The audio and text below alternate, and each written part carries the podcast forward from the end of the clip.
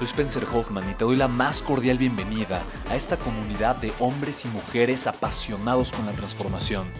Y es que sabemos que así tiene que ser la vida, habiendo tantos con la mente confundida y plomo en el corazón, desperdiciando su potencial y dejando su vida para después, para nunca. Sabemos que tenemos que hacer algo y es por eso que estamos comprometidos a cambiar las cosas. No somos uno más del montón y pasamos desapercibidos. No le hacemos caso al miedo ni huimos del dolor de pagar el precio. Y sobre todo, no cargamos con el pasado ni con el arrepentimiento porque vivimos en el presente. Creemos en la grandeza y la creamos. Creemos en quienes lideran con su inteligencia y su pasión y en quienes construyen un imperio con su potencial a pesar de venir de la nada. Aquellos que podemos llamar imprescindibles porque sabemos que ser uno de ellos es cambiar al mundo y dedicar la única vida que tenemos a construir un legado. Bienvenido a tu podcast, Una vida, un legado.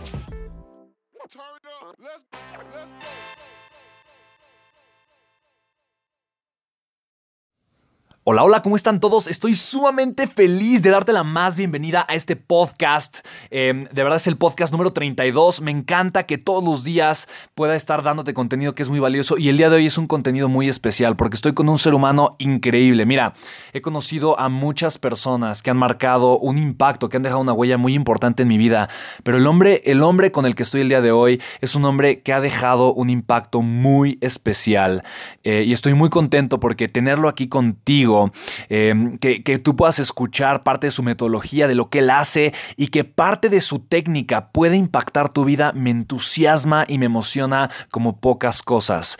Él se llama Adrián Alavés y es creador de una metodología, su empresa se llama Naturaleza Humana y la verdad la metodología que él ha desarrollado para conocerte a ti, para que yo me conozca a mí, es una técnica que me ha impactado. Mira, que he tomado muchos tests, he hecho muchos análisis eh, acerca de mi persona, pero el que ha desarrollado Adrián para mí fue tan impactante que por eso yo tenía toda la emoción, el entusiasmo y las ganas de hacer un podcast con él, así es que me siento muy honrado. Queridísimo Adrián, gracias por esta oportunidad. ¿Qué tal, Spencer? Encantado de estar aquí contigo y con todos los que te siguen. Es un fascinante escuchar que tantas personas te siguen. Estoy aquí fascinado. hombre, fascinado yo de verdad, mi querido Adrián, y, muy contento.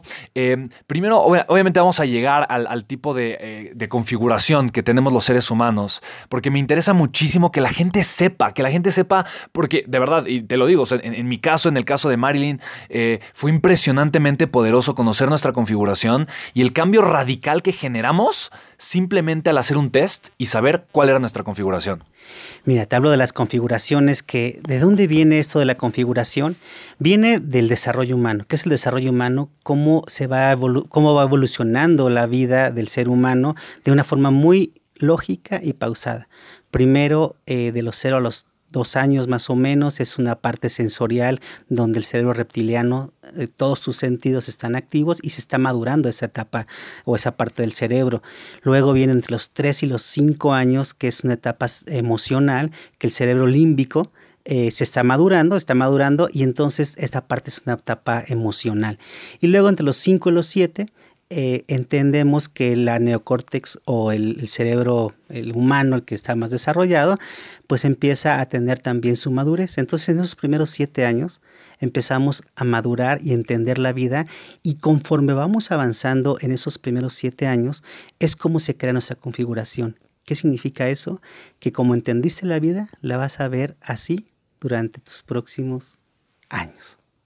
Me encanta, me encanta esto y, de verdad, ustedes que están escuchando este podcast eh, van a entender más y al final em, le pedí a Adrián antes de, comenzar el podcast que nos permitiera regalarles a ustedes un test que él normalmente hace, que tiene un costo, pero a ustedes se los vamos a dar em, gratis por escuchar este podcast. Eh, y, la verdad es que de verdad, Adrián, em, primero, primero dime, ¿cómo ¿Cómo puedo yo como ser humano, a través de la conciencia, porque es lo que me encanta, ¿no? Es la autoconciencia, el autoconocimiento, lo que decían eh, los filósofos, eh, conócete a ti mismo, ¿no? Y yo creo que el autoconocimiento, desde mi punto de vista, es la base de la transformación.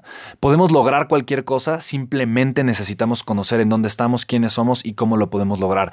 Eh, para, ti, ¿cuál es, cuál es el, el autoconocimiento necesario? ¿Cómo una persona puede comenzar a conocerse a ella misma para poder comenzar a tener una transformación en la vida? Y te lo por la siguiente razón.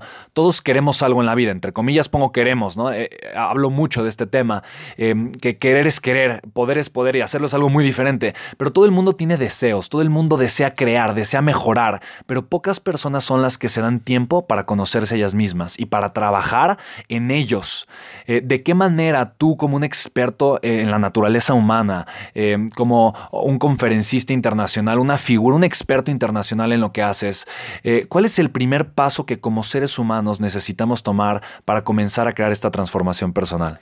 Mira, lo que hay que entender primerito es que eh, un científico, eh, Bruce Lipton, nos habla que el 95% de nuestras acciones y nuestras decisiones son inconscientes. Solamente el 5% son conscientes. Entonces imagínate que el 5% que tú tomas de decisiones está influenciado por el 95% inconsciente. Entonces, ¿cuál hay que conocer? ¿El 5% consciente o el 95% inconsciente? Obviamente, para conocernos a nosotros mismos tenemos que irnos al subconsciente. ¿no? Crear una clara definición de quién soy yo y cómo ha reaccionado y cómo reacciona mi cuerpo, mi mente, mi forma de ver la vida, de acuerdo a lo que yo aprendí. El inconsciente es una suma de muchas experiencias vividas como seres humanos, como historia de vida familiar y en los primeros siete años. Todo eso suma mi reacción de los, eh, del 95% del subconsciente. Entonces es lo primero que tenemos que entender, que tenemos que conocer el subconsciente y cómo se conoce el subconsciente, esos primeros siete años nos da la gran pauta de nuestra vida. La primera pauta es cómo interpreté sensorialmente mi vida. Esto eh, puede ser una interpretación interna o externa sensorial, que podemos llamarle algo muy sencillo. Cuando tú naciste, eh, pues estás súper cómodo en el vientre de mamá, pero sucede algo. En el vientre de mamá sucedió algo. Está incómoda porque eh, pues llegaste en un momento que no le sorprendiste a mamá, entonces estaba pues no sé, desesperada o en la economía no estaba tan bollante, algo sucede ahí que entonces la pone nerviosa y entonces te manda unos bombazos de adrenalina, de dopamina que tú te haces un poco hipersensible.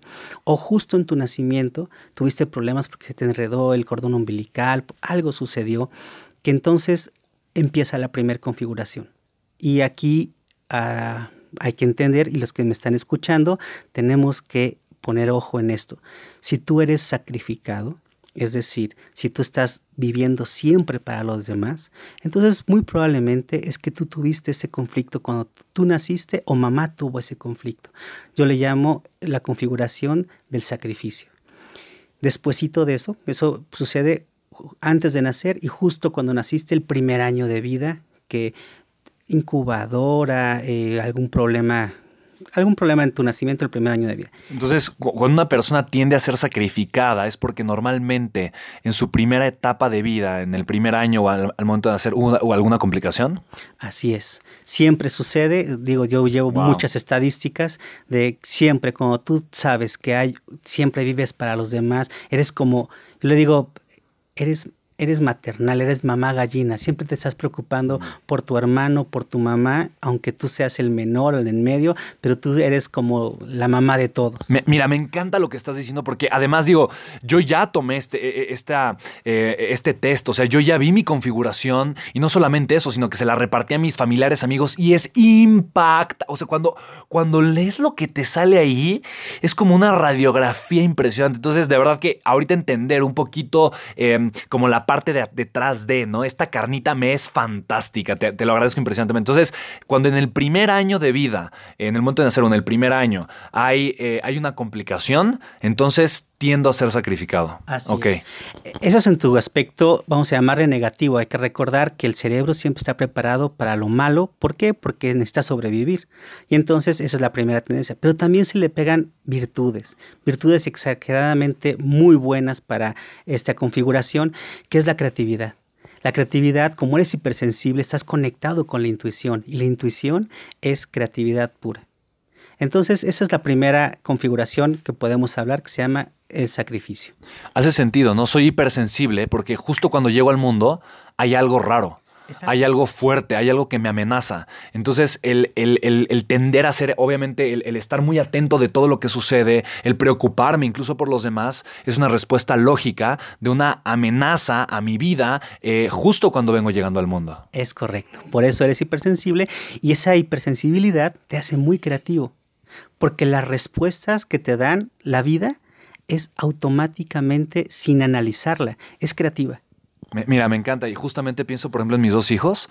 Eh, obviamente el mayor pues nació sin complicación, él, no va a ser sacrificado en absoluto. es más, no lo es. Pero en el chiquito, en Ronnie, que tiene síndrome de Down, Obviamente, y por eso veo ahorita, e, es, interesante, pero la mayoría de los niños que tienen trisomía 21, síndrome de Down, son chiquitos o son niños o jóvenes o adultos que la parte creativa la tienen muy desarrollada. Ahora lo entiendo mucho más, porque cuando nacen son niños eh, que, que, tienen complicaciones, desde que son chiquitos, siempre, tienen siempre complicaciones porque el corazón viene diferente, porque tienen que adaptarse mucho más que los demás, porque tienen que batallar mucho más, porque hay que darles una sobreestimulación, porque son muchos temas. Entonces, yo ahorita veo justamente como esta parte de Ronnie, él es hipersensible justamente.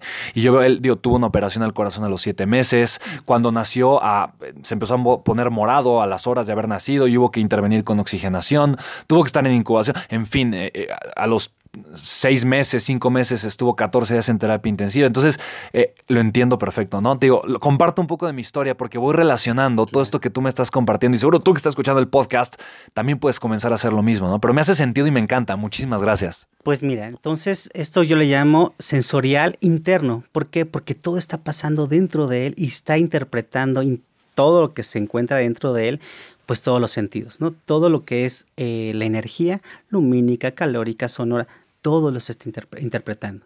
Hay una interpretación externa que ya es, por ahí de los dos años, entre los dos y los tres años, esa interpretación externa eh, eh, crea una nueva configuración, que esa nueva configuración le llamamos aislado. ¿Por qué aislado? Porque esta persona también es hipersensible, ¿no? Pero de una estructura, una perspectiva externa. ¿Por qué? Porque nació un nuevo hermanito y él se sintió rechazado. oh, Dios mío. Con papá de dos y que el otro llega justo a los dos años. Ok, tengo que poner mucha atención aquí.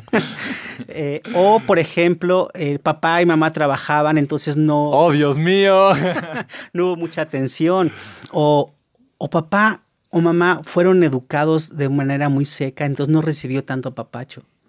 Ok, ahí, sí soy muy apapachador. Pero en las otras dos, en los otros dos puntos creo que sí ahí va. Con mi, con mi segundo, con mi primer hijo, con el mayor. Hay que entender algo muy clave. Es lo que interpreta el niño, no es lo que nosotros como papá le proporcionamos a los niños. Porque he tratado a gemelos o gemelas y cada una tiene una interpretación diferente y su historia como padre pues me la cuentan de completamente distinta. O sea, tienen dos papás, es como si me platicaran de dos papás. ¿no? Distintos. Así es. Pero, pero bueno, es lo que interpreta eh, esta, eh, la persona, ¿no? En este caso el niño. En esta parte que es la configuración del aislado, ¿por qué se hace aislado? Porque él está interpretando de forma externa todo lo que viene como energía hacia él. Y entonces todo lo que significa energía hacia él tiene que ver con cómo le hablan, cómo lo tocan, cómo, lo, eh, cómo se refieren a él. Y cuando hay algo ahí donde no se siente tan adaptado, ¿no? entonces dice, yo prefiero vivir mi mundo interno. Ok, entonces esa configuración, cuando hablamos de una persona de configuración aislada, es una persona más introvertida, es una persona... Eh, es introvertida, tiene un mundo interno, donde en ese mundo interno empieza a ser más preciso en juegos, dibujos, detalles, porque tiene tanta imaginación que lo tiene que mm. expresar de forma precisa. ¿no? Puedo pensar en algunas personas que conozco Sí. justamente así, que son de pocos amigos, eh, que son muy... eh, eh, tienden a ser bastante emocionales, ¿no? Hay que tener cuidado de repente cómo se, Son cómo se trata. susceptibles, muy susceptibles. Es correcto, hay que tener cuidado cómo se tratan estas personas porque una cosita chiquita y puede ser caótico, ¿no? Así es. Son muy susceptibles porque todo, todo creen que es contra de ellos. Toda energía, ya sea palabras, eh, gestos, lo que sea, lo toman muy a pecho. Porque son así. Porque así interpretaron en su primera etapa de vida la vida. Que por gracias a ellos es culpa, también se, se- ahí se, que se le cuelga la culpa, donde gracias a ellos o por ellos papá no los quiere, mamá no los quiere, o por ellos, por alguna situación, no se les acercaron o algo así. Ese es el aislado. Y entonces este aislado en, sus- en su estructura negativa, vamos a llamarle así, pues eh, es retraído, eh, un poco aislado, bueno, ya lo dijimos, es perfeccionista y detallista. ¿no? En su estructura positiva, cuando tú te llevas ese perfeccionismo y este detalle, pues pueden eh, ser como unas cuestiones de robótica, programadores, todos esos este, mentes geniales, Escritores, ¿no? escritores, pues son, tienen esa capacidad de vivir ese mundo interno muy, muy específico. Entonces te pueden dar detalles específicos, se van al mínimo pestaña cuando dibujan, ese tipo de detalles. Ok, me encanta, me encanta. Eh, son más introvertidos, obviamente, ¿no? Son más Extrovertidos. introvertidos. Ok, in- interesante. Digo, pensando ahora en mi hijo, veo que es muy extrovertido. Seguramente hay, hay más elementos ahí que ahorita vamos a seguir eh, escuchando. Entonces, esa es la segunda configuración. La segunda configuración y apenas vamos en la parte sensorial. ¿No? Es la primera etapa donde el cerebro reptiliano, la parte de todos los sentidos empiezan a madurar de forma más específica. Luego empieza entre los 3 y los 5 años la parte emocional, que tiene que ver con el sistema límbico. ¿Qué significa eso? Todo el sistema glandular, la química que genera nuestro cuerpo, para que hace química nuestro cuerpo para guardar memoria. Entonces, Me encanta, me encanta, me encanta. Justamente el podcast que hice ayer, o sea, el, el podcast anterior, hablé de eso, de cómo, de, de técnicas de aprendizaje y de cómo la emoción está ligada con el aprendizaje y hay que provocar que el cerebro genere la química para... Me encanta, me encanta, buenísimo. Me emocioné, me emocioné. Excelente. Entonces, ¿por qué? Porque la memoria está relacionada con la química, porque la química hace que nosotros eh, tengamos, vamos a decir, la mezcla perfecta para recordar situaciones. Y puedes recordar situaciones de forma interna o de forma externa. Como yo lo viví o lo que sucedió afuera. Es correcto. Wow. Como yo lo viví, genera otra configuración que le llamamos ansioso. Ok. Wow. Esto está increíble. Te juro que está increíble. Me encanta. Eh, Estoy entendiendo tantas cosas. Mira, yo que tengo 10 años dedicándome al desarrollo humano, pero esta información que me estás compartiendo, te juro que para mí es como agua fresca. Es como, eh, es como si hubiera pasado 7 días sin tomar agua y por primera vez estoy dando un trago. Me encanta entender esto. Definitivamente, quien está escuchando, de verdad, toda transformación hace a partir de la luz de la conciencia. Y Adrián a la vez es un genio en lo que hace. Es una figura internacional. Es un privilegio que estemos ahorita, eh, tanto tú como yo, recibiendo la información de él. Nuevamente quiero decirte que me siento muy honrado, querido Adrián. Y pues bueno, sigamos escuchando. Un placer, un placer. Entonces te digo que esta química que genera de forma interna, esta interpretación interna que genera la configuración de la ansiedad, ¿no? Ser ansioso. Ese ser ansioso es porque hay un hueco emocional y se logra localizar en, el- en la parte de la boca del estómago. ¿En, en qué edad una persona genera esta configuración? Entre los 3 y los 4 años aproximadamente, 3 y 5, 3, 4 años. Entonces es porque cuando yo les, yo les digo a mi, a mi gente, cuando tú dices, ¿verdad que sí me aman? Y te escuchas un pri, pri. Esa sensación de no sentirse amado, de no sentirse porque no había nadie quien lo apoyara, no sentirse apoyado. entonces empieza a tener una imaginación porque ese recuerdo le crea ansiedad y lo quiere llenar siempre con bombazos de dopamina, que tiene que ver con carbohidratos, drogas o alcohol. Y entonces Y incluso quisiera decir, o conflictos también, ¿no? Los conflictos vienen hacia otra configuración. Ah, ok, ok, me encanta, buenísimo. Sí, pero es un hueco emocional, ¿no? Necesitan sentir vida, necesitan sentir que, que algo pasa y llenar ese vacío, ¿no? Es correcto. Y eh, esto de los conflictos va más hacia otra configuración. Ok, me encanta. Pero este ansioso lo que sí siente es mucho sufrimiento. Entonces su vida es muy sufrida. Entonces sufren mucho porque se sienten solos. Y entonces la palabra es, es que no me apoyan, es que me siento, estoy solita o estoy solito, es que eh, no me apoyaron, ¿no? Y entonces hay una codependencia ahí muy fuerte, que eso es lo negativo, ¿no? Pero lo positivo de esta configuración es que son súper sociables. Gracias a que no quieren estar solos, hacen muchos amigos. claro, por supuesto. Y ahora, esto, esto yo siempre me, enfoco para aquellas personas que quieran ser líderes, porque todos vivimos, se van a dar cuenta que todos vivimos todas estas etapas. Y entonces esto tiene que ver también con ventas. Las personas que tienen esta configuración tienen un punto adicional para saber vender. Ok, ¿no? Pero su defecto es que si se quieren agarrar o tienen una codependencia de una persona o de un cliente o de un proveedor, ahí se convierte en un defecto. Totalmente de acuerdo, claro. Bueno, entonces, después tenemos una configuración externa emocional. En la misma etapa de vida. En la misma etapa de entre vida. Los 3 y 5 años. Y esto estamos hablando entre los 4 y los 5 años. ¿no? Seguimos evolucionando.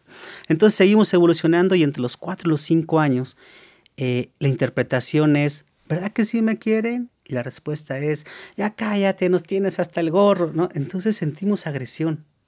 Y esa sensación de agresión es como nosotros entendemos el amor. Y ahí sí, nuestras relaciones son un poco caóticas. Uy, uy, uy, uy, uy, le estás dando en un punto tremendo.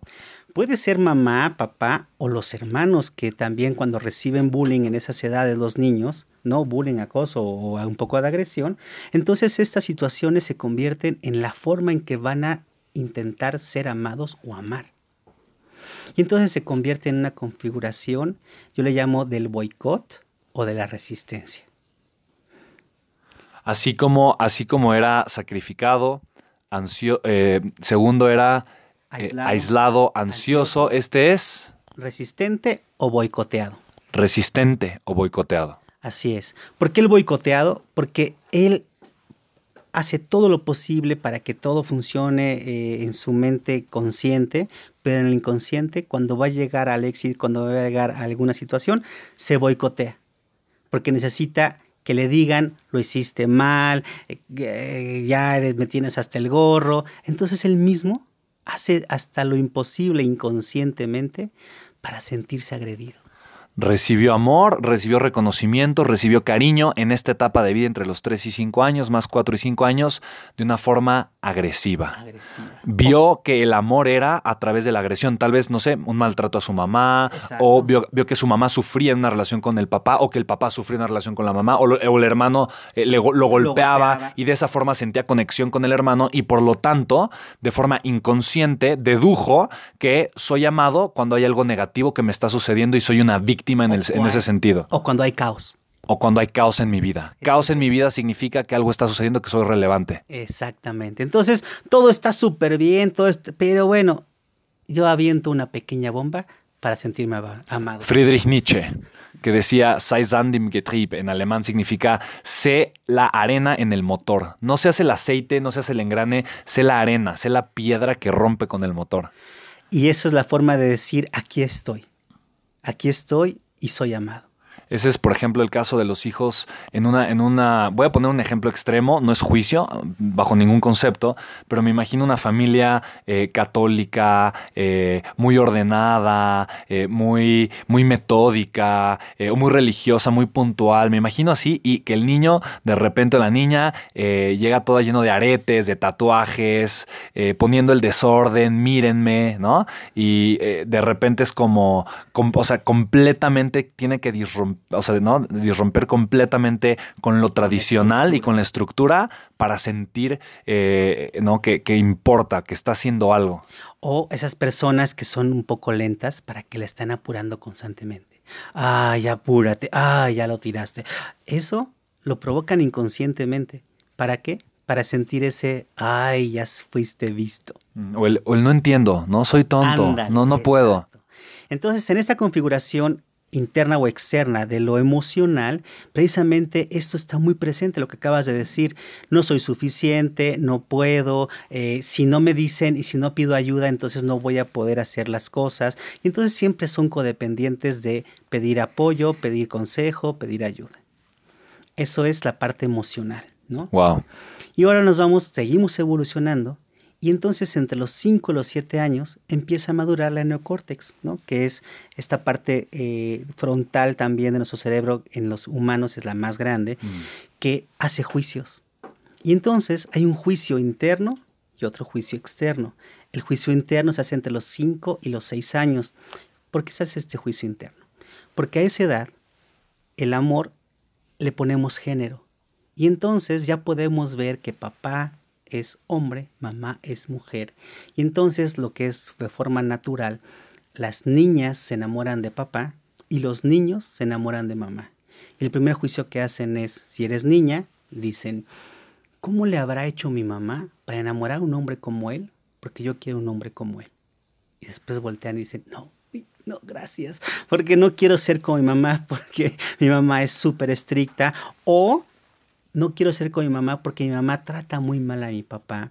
Entonces yo voy a suplantar a mi mamá. Entonces empiezan a hacer una serie de, juicios que se... Qué bueno está esto, perdóname, está extraordinario. Empiezo a pensar en tantas personas, en tantos ejemplos y es como de verdad es en el clavo, totalmente, totalmente. Pero te voy a decir algo que es maravilloso de esta configuración o de estas dos configuraciones, que en esta configuración cuando sucede esta interpretación se crea un deber ser. Un deber ser interno o externo, ahorita me voy a la parte interna, que la configuración se llama rígido, porque fue muy duramente tratado y entonces se hizo un deber ser donde dice, no, mi mamá tuvo que haber sido así, así, así y así con mi papá para poder ser vista, amada o, aceptada por él. O mi papá tuvo que haber sido. O mi papá tuvo que haber sido así porque fui duramente tratada o tratado y entonces ese deber ser te crea una especialidad en, el, en ser tan ordenado y ser tan persistente y emprendedor que todos los que viven esta configuración tienen un 70-80% ganado para el emprendedurismo. Por ejemplo, yo ahorita que pienso eso, ¿qué pasa, por ejemplo? Y voy a, voy a hablar de mi caso. Yo, yo sé que muchas personas que tienen padres divorciados o la ausencia de una figura paterna o materna, aquí ya entra mucho un deber ser, ¿no? Es correcto. Porque de alguna forma, por ejemplo, yo crecí sin papá. Entonces, de alguna forma, mi deber ser es hacia cómo debo de ser yo para merecer la atención y el amor de mi mamá. Pero yo carecía de una figura paterna de donde anclarme. Entonces, para mí ese vacío emocional siempre fue muy grande, que también me, ahora entiendo también parte de las otras configuraciones, ¿no? Que, me llevó a, sentir, em, eh, porque tengo un poquito de la, del aislado, la parte aislada, tengo un poquito de la parte aislada, eh, de alguna forma de sentir eh, primero en esta etapa de mi vida, entre los dos o tres años, que fue cuando muere mi papá, de sentir que toda la gente de alguna forma es, híjole, como que me atacaba, ¿no? Yo tal vez sentirlo de esa forma, pero posteriormente eh, también esta parte de, eh, de ahora si no está mi papá, pues ¿qué voy a hacer, ¿no?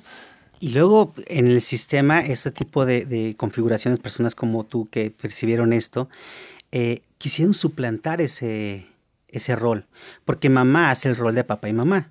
Es correcto. Y entonces también tú haces el juicio de mamá y de papá en la misma persona. Y entonces... Interesante, claro. Y entonces, eh, en el juicio, ¿qué significa de mamá como papá? Mamá tenía que darte dirección, tuvo que haber sido rígida, fuerte contigo, porque si no, ibas a del guacal y entonces no convenía dentro de sus estructuras que fueras desordenado, que fueras este disruptivo, ¿no? En esos momentos. Entonces ella tenía que ser ordenada, estructurada contigo para que tú le ayudaras en el sistema. Y tú pudiste suplantar a papá y estar dentro de una lucha con mamá a ver quién mandaba más. Porque en este en esta configuración no nos gusta que nos digan lo que tenemos que hacer. Híjole, parece que me estás, pero tomando una radiografía.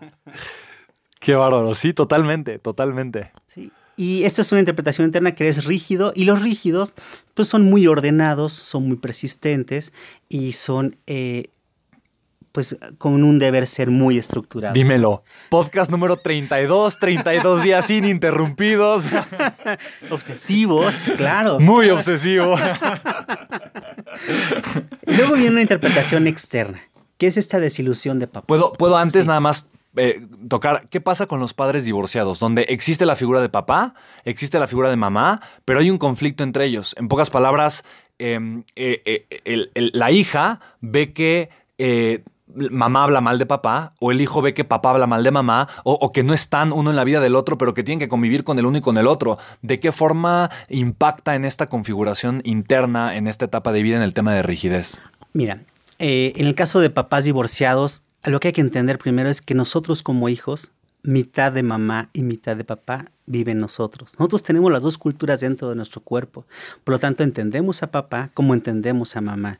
Una laceración a mi cuerpo o a mi mente de una de que me digan es que tu papá no sé qué, me estás agrediendo a mí, el 50% de mí que se formó también de la cultura de mi papá, me está pegando a mí. No me lo, se lo estás diciendo a tu papá o por tu papá, lo estás, lo estás diciendo directamente a mí. La mamá que habla mal del exmarido o el papá que habla mal de la exmujer le está, está dañando al hijo. Está metiéndole puñales, eh, eh picayelos al hijo porque es directamente una agresión contra él.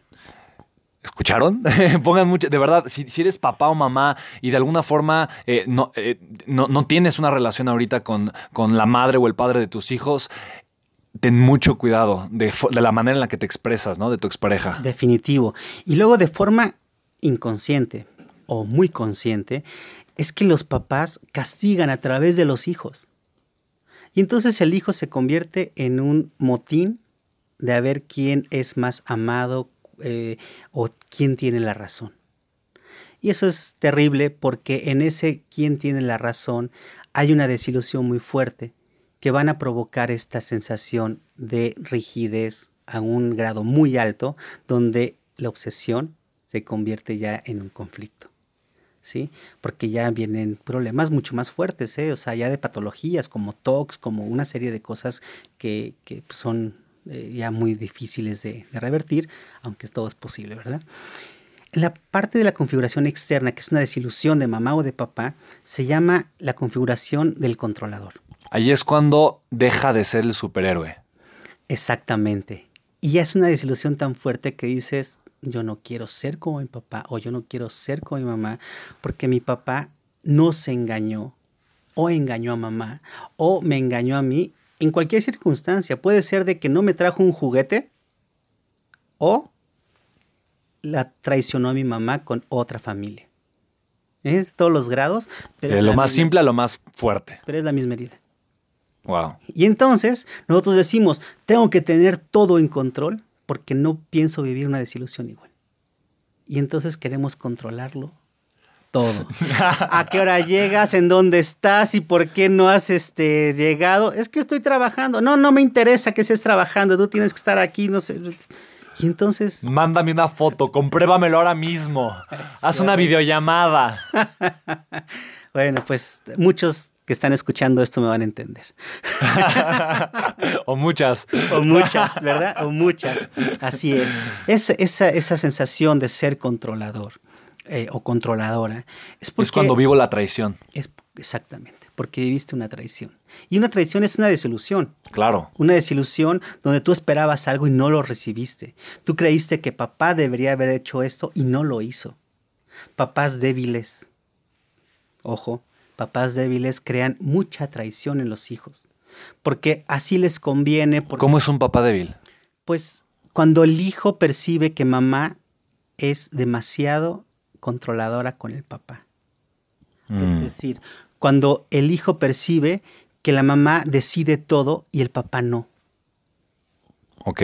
Y a veces es por comodidad del papá donde dice, no, que lo decía tu mamá. Sí, como quiere y es controladora, ¿para que me meten en un conflicto? Exactamente. Entonces, a veces como papá no queremos eh, dar ningún conflicto, no queremos, no queremos provocar conflictos y entonces no decimos nada dentro de la relación, pero incluso fuera de la relación en nuestra empresa o en, en, otro, en otros ambientes somos súper rígidos, estrictos, pero cuando llegamos a casa no. Viene el desquite. Exacto.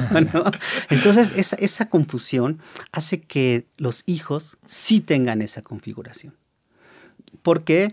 Bueno, porque necesita, un niño necesita de dirección, de límites, de estructuras, y entonces las piden a gritos. Y eso es la herida o la configuración del control. Wow, Entonces me tenemos encanta. seis configuraciones eh, donde lo van a ver en colores en su diagnóstico, donde pueden ver el rojo es la configuración del sacrificio, el naranja es el aislado, la configuración de aislado, lo que es el amarillo es la configuración del ansioso, lo que es el verde es la configuración del boicoteado, eh, lo que es el azul es configuración rígido y morado configuración de controlador. Wow, me encanta, me encanta, me encanta. Pues mira, tú que estás escuchando este podcast, seguramente ya tienes una idea de más o menos cuál es tu configuración o la configuración de la gente que está a tu alrededor. Em, y me encanta porque obviamente Adrián a la vez, a través de naturaleza humana, eh, hace estos diagnósticos.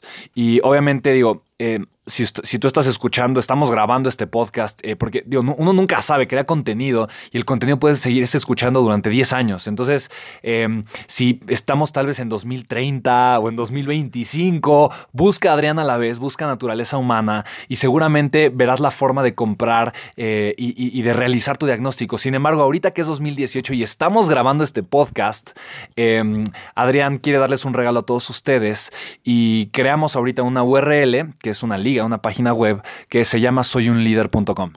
Sí, yo les quiero invitar a que hagan hoy completamente gratis. ¡Wow! Imagínense, imagínense. Muchísimas gracias, Adrián.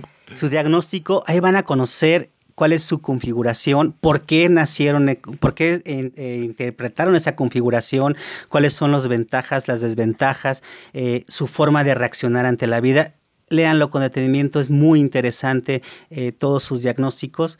Y, bueno, esa configuración, nada más como una pequeña bomba para lo que sigue, es que se va a repetir cada siete años en nuestra vida porque nuestras células guardan memoria. Y entonces, cada vez que nos sucedió algo similar a nuestros primeros siete años, simplemente la vamos a ir interpretando con diferentes contextos cada etapa de nuestra vida está dedicado a formar amigos, formar familia, la profesión, nuevos proyectos. Ahí vamos avanzando los temas. Sin embargo, nosotros vamos a interpretar una configuración de control. Imagínense en su etapa de formar una familia. Entonces, ahí la vamos a vivir cada siete años. Si vamos a vivir una interpretación de, por ejemplo, de aislamiento en la etapa de profesión. Entonces, cuando vemos eh, éxitos personales, que es eh, cómo me voy a eh, relacionar con mi trabajo, si eres perfeccionista, qué tanto es bueno, qué tanto es malo mi configuración en esos siete años que van a haber bombitas, como yo les digo, o estados de crisis. No tomamos decisiones al azar. El 95% de nuestras decisiones son inconscientes. Aprendan a, leer su subconsciente, su inconsciente, para saber qué va a pasar en sus próximos años. Eso es, va a ser pues motivo de otros talleres, otros programas, otros webinars que vamos a estar compartiendo. Adrián, de verdad que me encanta escucharte, estoy tan agradecido por haber hecho este podcast, te admiro tanto, eres un ser humano extraordinario y no solamente, em, no solamente eres grande en tus resultados, pero también eh, se siente y se nota que eres una persona de un amor profundo, em, que te interesa realmente apoyar, agregarle valor a las personas y lo haces todo el tiempo. Eres un ser humano que admiro, que estimo profundamente, congruente al 110%, me encanta estar contigo, eres una persona increíble em, y muchas gracias. Seguramente eh, hagamos muchas más cosas en conjunto. De verdad que para mí va a ser todo un gusto seguirte, seguir aprendiendo de ti, eh, tomar tus entrenamientos, tus cursos. Sé que tienes muchas, muchas herramientas para ayudar a mucha gente, así es que voy a ser el primero em, apuntado en estar aprendiendo de ti porque creo que es, es, impresionante y honestamente lo que tú me estás, estás explicando ahorita en este podcast incluso le da sentido y resume 10 años eh, en donde yo he 10 años de desarrollo humano. Eh, de verdad que, híjole, em, cómo las cosas llegan en el momento correcto. Y tú que estás escuchando este podcast, así es también para ti, ¿no? Las cosas llegan en el momento correcto y por algo, para algo estás escuchando este podcast con Adrián. Así es que, pues bueno, soyunlider.com, creo que es muy fácil de recordar, soyunlider.com. Eh, gracias, Adrián, porque yo sé que eh, este test, al menos, al menos, eh, tiene un costo, ¿no? Por lo que yo he visto, de unos 500 pesos, más o menos, ¿no? Entre 500 mil pesos es lo que cobras para que una persona tenga este test. Y ahorita, cualquier persona que esté escuchando este podcast lo puede hacer gratis. Honestamente, digo, eso, eso es una, una forma de verdad maravillosa de agregarle valor a las personas em, eh, y sembrar a través, yo creo que, de la semilla más poderosa de todas, que es la conciencia, la autoconciencia y el, y el autoconocimiento.